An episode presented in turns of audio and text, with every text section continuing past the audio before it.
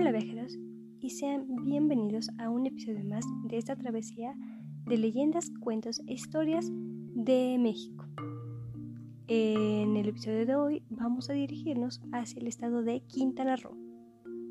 Quintana Roo es uno de los estados mexicanos que se encuentra ubicado en la península de Yucatán, dentro de su región sureste. Este estado se encuentra limitando al norte con Yucatán con el Golfo de México, el cual está ubicado dentro del Océano Atlántico.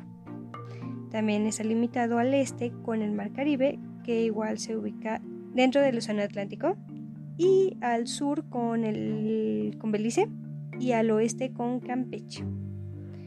Quintana Roo fue fundado el 8 de octubre de 1974 cuando fue promovido de territorio federal a Estado libre y soberano.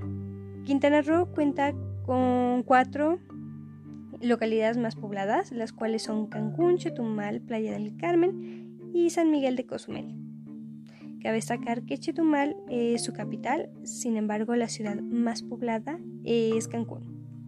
Incluso en su costa del Caribe, la ciudad de Tulum tiene ruinas mayas junto al mar, playas de arena y cavernas submarinas.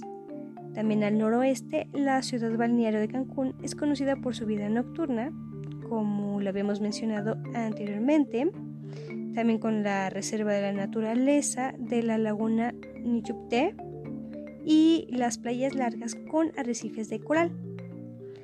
Frente a las costas de Cancún, la pequeña isla Mujeres, la cual se encuentra bordeada de arrecifes, tiene senderos naturales y también cuenta con restaurantes frente a la playa. Por lo que esto es un poco del estado son datos que creo que son relevantes para que puedan ubicar el estado y familiarizarse con lo que contiene o más bien lo que ofrece. Por lo que, ¿qué les parece si nos pasamos ahora con nuestro relato, el cual se titula Juan del Monte? Así que nuestra leyenda inicia de la siguiente forma. Juan del Monte es un personaje que vive en la selva de Quintana Roo. Cuando alguna persona tiene la mala idea de meterse en la selva, Juan imita la voz de algún familiar o algún amigo de esa persona y la llama hasta conducirla por senderos oscuros, lo que ocasiona que la persona se pierda y jamás pueda salir del lugar. Por eso todos le temen a Juan del Monte. En cierta ocasión, Fernando, un niñito maya de 6 años, tuvo una mala experiencia. Su madre, que era una hermosa mujer, le pidió a Fernando que le llevase a su padre, que estaba trabajando en los potreros de la selva, su ración de pozol. El muchachito emprendió la tarea ordenada y tomó por un sendero que había de conducirlo hasta donde se encontraba su papá. Cuando había recorrido eh, un cierto tramo del camino, Fernando escuchó la voz de su padre que le decía, por aquí estoy, querido hijo, acércate a mí. El chico escuchó también el sonido de los cascos del caballo que montaba su progenitor y, evidentemente, no dudó en seguir la voz que con tanta insistencia repetía que lo siguiera. Así que el niño iba tras él, muy confiado, sin pensar por un segundo que se trataba de este personaje. Cuando el padre vio que no llegaba Fernando con el esperado pozol, y pues ya era bastante tarde, acudió enseguida a su casa. Al llegar allí, encontró a su esposa también muy preocupada, pues el niño no había regresado. Entonces el padre pidió ayuda a las personas de su comunidad y todos se adentraron en la selva tratando de encontrar al niño. Después de mucho buscar, encontraron a Fernando sentado en una piedra y llorando a mares. Juan del Monte no se lo había llevado porque Fernando era un niño muy inteligente y consiguió escaparse. Su madre lo abrazó y lo llevó a la casa donde le sirvió un delicioso chocolate espumoso acompañado de galletas de canela. Así que de esta forma se salvó Fernando de que Juan del Monte se lo llevara para siempre. Aquí termina nuestra historia, así que me gustaría comentarles que en esta ocasión la leyenda de este estado me causó curiosidad porque he escuchado otras historias, he leído desde niña otros cuentos que hacen referencia a relatos similares, sin embargo muchos de estos llevan una enseñanza o moraleja que pues nos indican que no debemos hacer ciertas cosas para no meternos en problemas o para no provocar algo peor.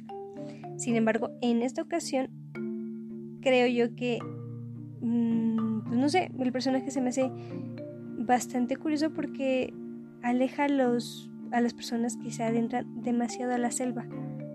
Yo no digo que esté mal, sin embargo, creo que no es pues necesario que haya una, un personaje que custodie eso, pero pues al final cada historia tiene mm, su razón.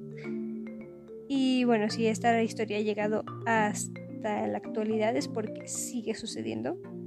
Y la verdad es que he estado viendo videos que luego dicen que sí pasa y sobre todo les pasa a los niños o a personas que obviamente ya están un poco afectadas por el alcohol o mm, por X o Y razón.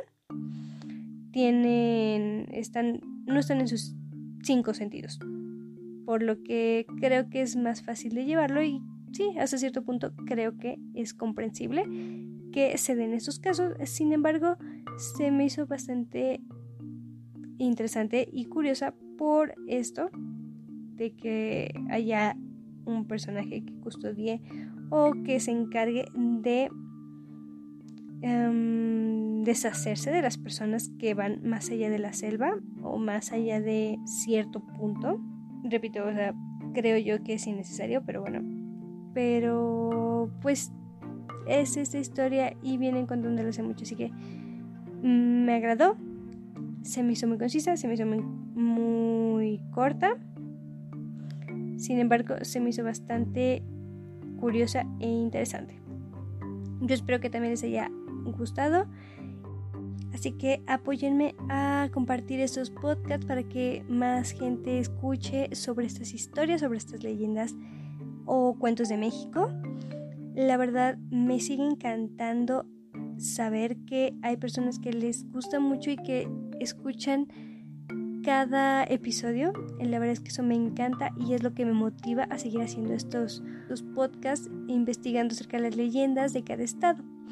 Por lo que sí, le, agradecería bastante si lo comparten, si ya sea que lo compartan, perdón, en redes sociales o que lo compartan con sus amigos directamente. De igual forma, les repito, al final de esta temporada yo espero tener listo un proyectito que tengo para incrementar y que tengan más facilidad de escuchar estos podcasts y no quede únicamente a estas plataformas.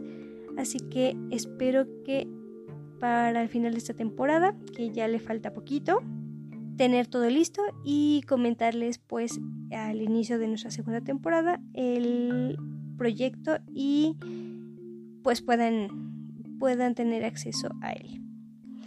Sin más, pues yo me despido con mi usual frase, la cual ahí va. Las casualidades ni las coincidencias existen, solamente existe lo inevitable. Por mí ha sido todo por hoy, así que nos estaremos escuchando muy pronto con nuestro siguiente destino. Y pues nada, yo espero que tengan una excelente tarde, un bonito día o una increíble noche. Nos estaremos escuchando prontito y pues bye.